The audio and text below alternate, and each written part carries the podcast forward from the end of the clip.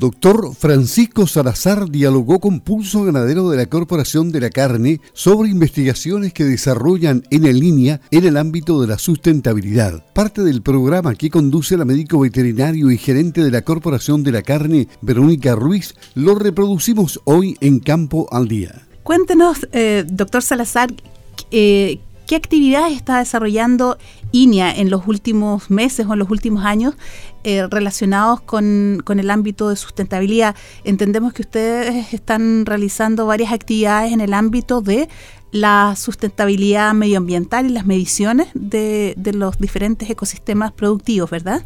Sí, estamos trabajando en distintos proyectos de investigación ya hace varios años, siempre mirando el, el trabajo en, lo que es ganadería y su relación con el medio ambiente. Y en eso eh, hemos hecho proyectos, en por ejemplo, en el manejo de purines eficiente, en el manejo de fertilizantes. Eh, también estamos trabajando con la emisión de gases de efecto invernadero y buscando medidas de mitigación para reducir las emisiones de estos gases, también de emisiones de amoníaco.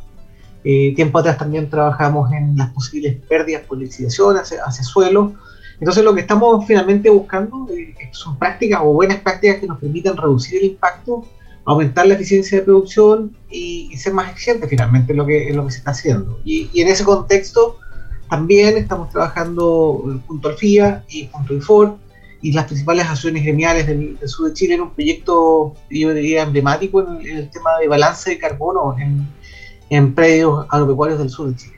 Hay eh, personas que piensan que el ganado es totalmente nocivo y se le echa gran parte de la culpa de lo que está ocurriendo a nivel de contaminación medioambiental y de, en general, de los gases de efecto invernadero eh, producto de la tenencia de animales. Eh, ¿Perciben ustedes desde INIA, porque ustedes además participan activamente con el Ministerio de Medio Ambiente para para los inventarios de gases de efecto invernadero. ¿Creen ustedes que los cambios que ha sufrido la ganadería de carne y de leche en los últimos años ha tendido a, ser más eficiente en términos de, la emisión de gases o de la contaminación que podría esperarse? Sí, ahí está, tenemos hartas cosas ahí. Una, una que, como toda actividad eh, agrícola o actividad, digamos, de producción, sí se generan impactos en el ambiente, pero como cualquier otra actividad. Ahora, para colocarlo en el contexto, y como tú bien mencionas, de, los gases de efecto invernadero en el inventario nacional, en el caso de Chile, agricultura en, total representa el 10,6% de las emisiones. ¿Solo, eh, solo el 10,6%? Solo el 10,6%, sí. A diferencia del sector energía, que representa el 78% de las emisiones. ¿Ya? Entonces, yo creo que hay que colocar en contexto esto. Eh, también a nivel mundial, eh, energía es el principal sector emisor y posteriormente viene eh, agricultura. Y agricultura que comprende ganadería y agricultura. Y dentro de agricultura, obviamente, el tema de los rumiantes, y, por eso que se le normalmente se dice que, son los que están emitiendo gases, es porque son los más importantes, pero dentro de un contexto. Claro, desde, este 10, perdón, en el 10% que usted menciona, eh, ¿cuánto es eh, el aporte que realiza efectivamente el ganado, porque agricultura me imagino que están considerados otros rubros, frutas, cereales, eh, otros rubros agropecuarios. Sí. aproximadamente un 60% de eso es emitido por, por, la, por el sector pecuario, ¿ya? y es tanto por la, principalmente por la fermentación eh, entérica, la eh, gominal, ¿ya? después eh, por el, todo lo que es el manejo del estiércol y también por la aplicación de fertilizantes nitrogenados al suelo. Ahí están las principales fuentes que tenemos de emisión en, el país.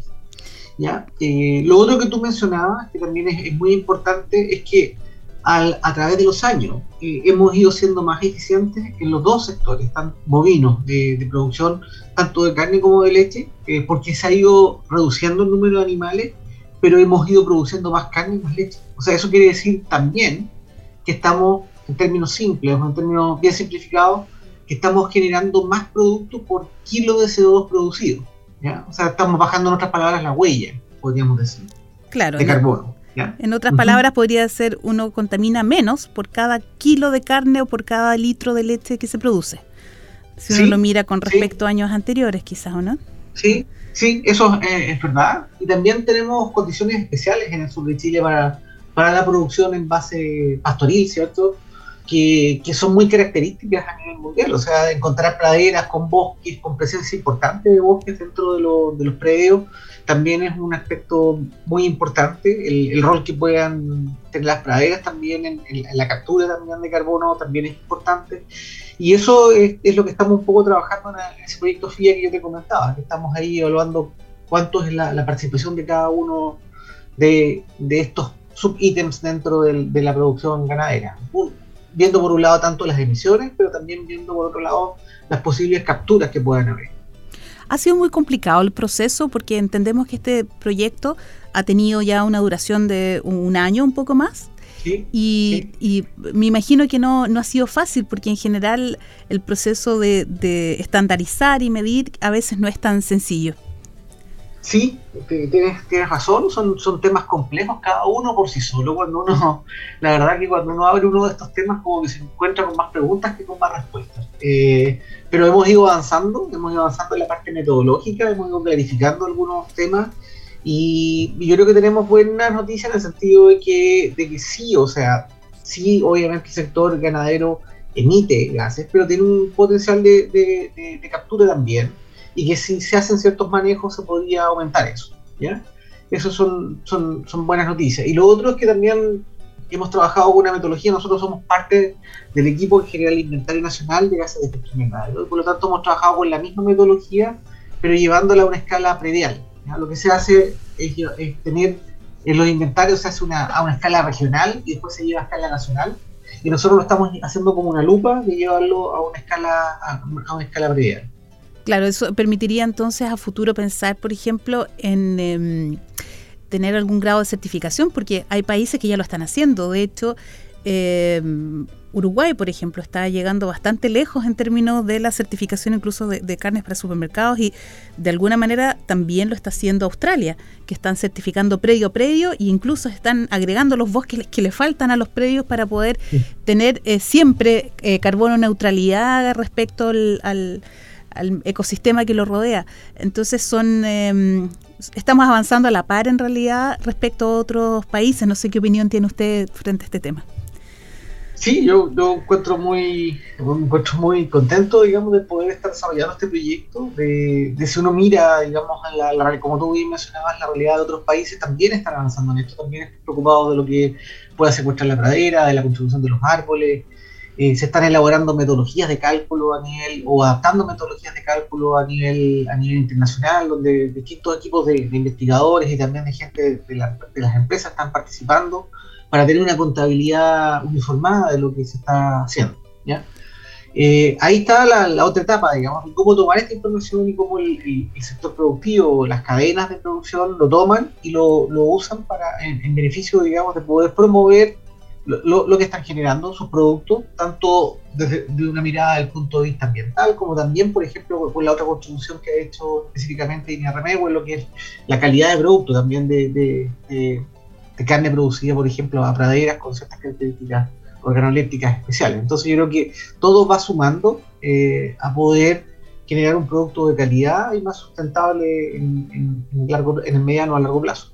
Claro, y también uno lo puede esto tiene varias miradas, algunos dicen es como nos van a poner cargas adicionales, por otro lado también podría ser una forma de diferenciarse. Por ejemplo, si un productor eh, quisiera medir su, su, su estado o llegar a carbono neutralidad en su campo porque a lo mejor tiene una marca o está vendiendo algún eh, nicho de, de mercado en Chile o en el extranjero.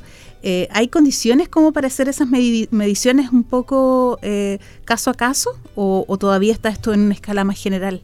Sí, bueno, la, idea es que nosotros generamos una, guía metodológica para un poco tomar esto y poder aplicarla a, otro, a otros predios, a otras condiciones de, sistemas de producción de acá o de otras regiones. Eh, la idea es que obviamente aquí también hay oportunidades de negocio para ciertas empresas que se dediquen a hacer ese, ese trabajo y puedan un poco estimar las emisiones a nivel, a nivel pedial y poder decir y apoyar a los productores en cuáles serían las, prácticas o manejos más adecuadas para poder avanzar en, la carbono neutralidad, que el país ya lo establecido que para el año 2050 el país tiene que ser carbono neutral. Eso fue un compromiso tomado como, como Estado, como gobierno.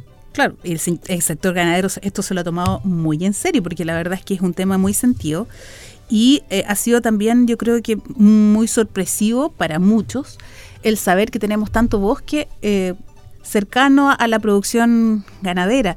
Y como esto también tiene mucha relación con, con lo extensivo, porque cuando realizamos, por ejemplo, en el 2019 las actividades de APEC, eh, y llevamos a, las delegaciones a mirar algunos campos, quedaron sorprendidos con la cantidad de bosque nativo que ellos visualizaban en forma abierta por, por, los caminos en todos lados y también por la presencia de fauna nativa que estaba muy cerca, casi en una convivencia natural con los animales. Entonces, ese, me imagino que ese bosque no es tan fácil medirlo porque muchas veces no tiene plan de manejo. ¿Qué, podría hacer un productor para contribuir en, este, en esta cruzada de tratar de declararnos carbono neutrales lo más rápido posible? Bueno, aquí nos toca un punto importante que también estamos trabajando con, con el equipo técnico de INIFOR, el Instituto Forestal, que ellos han hecho las determinaciones de captura de los bosques o de las superficies boscosas que hay dentro de los predios. Y ahí es importante decir que no todos los árboles son bosques. Eh, primero, digamos, porque una cosa es tener árboles y otra cosa es tener bosques que estén contribuyendo realmente a la captura. Y eso significa que son, son árboles manejados como, como tal, son manejados desde el punto de vista forestal y por lo tanto están separados de la... O sea, si pueden estar conviviendo con la producción ganadera, pero tienen que tener renovables, tienen que tener eh, un manejo que les permita, digamos, eh, a uno cuantificar eso y decir realmente están creciendo a ciertas tasas y por lo tanto están contribuyendo a la captura. ¿ya? O sea, no todos los, si bien todos los árboles pueden estar capturando, eh, lo importante es que, que tú puedas, en, estos, sistemas de mediciones, que tú puedas constatar eso. ¿ya? Y puedas decir, mira, sí, este es un árbol, es un bosque típico de, del sur de Chile y está capturando a estas tasas de crecimiento. Y eso los colegas de Infor han trabajado muy bien en eso en el marco de, este proyecto que te mencionaba, el proyecto FIA, y han hecho algunas estimaciones en predios de productores ganaderos, bovinos de leche y de carne, y, han determinado cuántas son las tasas de crecimiento. En base a un modelo que tienen de crecimiento de árboles, pero también con validación de esto en terreno. ¿Qué pasa, por ejemplo, con otros sectores, por ejemplo, los frutales? ¿Los frutales están considerados en, las, en los em, inventarios eh, usuales que se hacen de gases de efecto invernadero o tampoco se consideran bosques? Porque a veces uno tiene la confusión respecto de algunos rubros productivos. Sí, ahí eh, también estamos trabajando en eso, ya eh, como parte del proyecto de que te mencionaba, estamos trabajando con productores de avellanos, con avellanos Patagonia, y, que hemos tenido acceso, digamos, a sus huertos para poder estimar cuál sería la captura potencial que están haciendo los, árboles, eh, tomándolo como, como tú dices, digamos, de, crecimiento. Esos datos a nivel nacional no los tenemos, ¿ya? Y sí hemos podido tener estos datos a, escala, a escala predial, porque ahí hemos podido ir, medir los árboles, medir eh, cómo se están manejando, medir cuánto, o, consultar cuánto, por ejemplo, fertilizante se está aplicando, y en base a eso podemos hacer los balances en, los predios eso también ha permitido contribuir a mejorar los datos que tenemos nosotros. Eh, el, punto es que los árboles al crecer, independientemente si sean frutales o no, eh, obviamente están capturando. Y el punto es poder tener una métrica para poder decir cuánto están, cuánto están, cuánto es lo que están capturando, y cómo, cómo es el manejo de esos árboles, cuáles son los ciclos de crecimiento y, y si realmente están contribuyendo a esta, a esta captura. Como consulta general para personas que no somos del área de la silvicultura.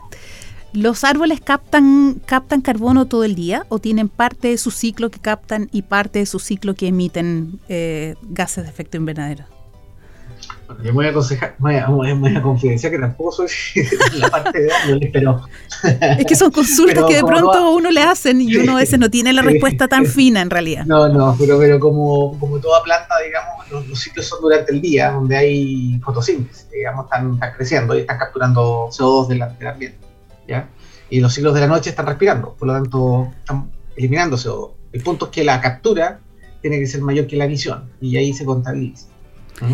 Y también todos los manejos que se pueden hacer de los árboles. Si hay raleos, si hay quema de esos árboles, eh, obviamente todo eso contribuye también a, a emisión. Ustedes están midiendo también temperatura de, las zonas donde están emplazados los bosques respecto a las zonas urbanas que podrían estar cerca o, pequeños, no, sé si tan urbanas, pero, pero zonas pobladas. Sí, no, no, ahí no, no, estamos trabajando en esa área nosotros. ¿ya? Lo que sí, normalmente para las estimaciones ya a nivel nacional, sí se consideran temperaturas de crecimiento en distintas áreas del, país. ¿ya? En el caso nuestro, Este proyecto fue abordado entre la novena y la región de los ríos, la, región de la Araucanía y la región de los lagos. Eh, nosotros trabajamos con, con, los datos que tenemos de, temperatura y, ambiente que, son similares en general. Este, este tema parece ser algo que debería ser muy, muy relevante para esta región, para la región de los ríos, para la región de Aysén y en general de, todos los de todas las zonas que están desde la Araucanía al sur, porque en los últimos inventarios siguen apareciendo estas regiones como carbono positivas, como región, se siguen presentando como aquellas regiones que, que capturan más carbono que el que emiten. Eh, y eso hace que sea muy necesario poder agregar estos, estas mediciones que, que ustedes están haciendo, porque se suman rubros que hasta el momento al parecer no están tan cuantificados, como los frutales, como el bosque que está intrapredial, como podría ser también quizás, eh, aunque quizás en menor cantidad, pero también importante, la captura de carbono por la parte de la pradera, etcétera. Entonces, ¿pudiera ser que estas regiones sean aún más carbono positivas que lo que uno pudiera suponer? Sí, o sea, sí, porque la, la determinación que se hace hoy día de, bosque sobre 0,5 hectáreas. Eso es considerado un bosque. ¿ya? Está claro, digamos, de que, de que tú puedes tener una superficie menor y sigues capturando, si tienes bien manejado ese bosque. El tema es cómo lo, cómo lo, cómo lo cuantificas, cómo lo, le das una métrica para poder calcularlo. Y eso es un poco lo que, lo que hay que hacer ahora, digamos, lo, que viene es de poder ir cada vez a una escala más pequeña, seguramente utilizando la información de, sistemas de información geográfica y toda la tecnología nueva que hay, uso de drones y todo lo demás, que nos permitan hacer determinaciones más, más precisas de lo, de lo que se está capturando y lo que se está midiendo. Eh, normalmente los inventarios nacionales se hacen con dos parámetros que son clave. Uno se le llama los datos de actividad, estamos hablando del número de animales, tipo de animales, los pesos y todo lo demás. Y después está el factor de emisión, o sea, cuánto ese animal bajo una condición de dieta especial está emitiendo. Y eso te permite, cada vez que tú tienes información más precisa, te permite tener datos mucho mejor. Y por lo tanto, con esa información, la idea es no quedársela guardada debajo de la almohada, ¿cierto? Sino que tomarla y hacer decisiones en base a esto. Y, y, colocar los énfasis donde tienen que estar, porque nosotros podríamos pensar, digamos, de que, de que no sé, a lo mejor el, el tema de las quemas agrícolas, eh, que parece ser súper importante eh, visualmente, pero desde el punto de vista de las emisiones de gases de efecto invernadero no, no lo están. Hay otros componentes ambientales ahí que son importantes, pero desde el punto de vista de, gases de efecto invernadero, a nivel nacional, no es tan importante. Sí, la quema de bosques. Si lo llevamos a, a, otra escala, si lo llevamos, por ejemplo, a los cerealeros, a lo mejor sí. A, nivel de, de, lo que está emitiendo el cerealero, sí pasa a ser importante. ¿En términos de, las quemas? ¿De las quemas de, de, las quemas, de las quemas agrícolas, sí.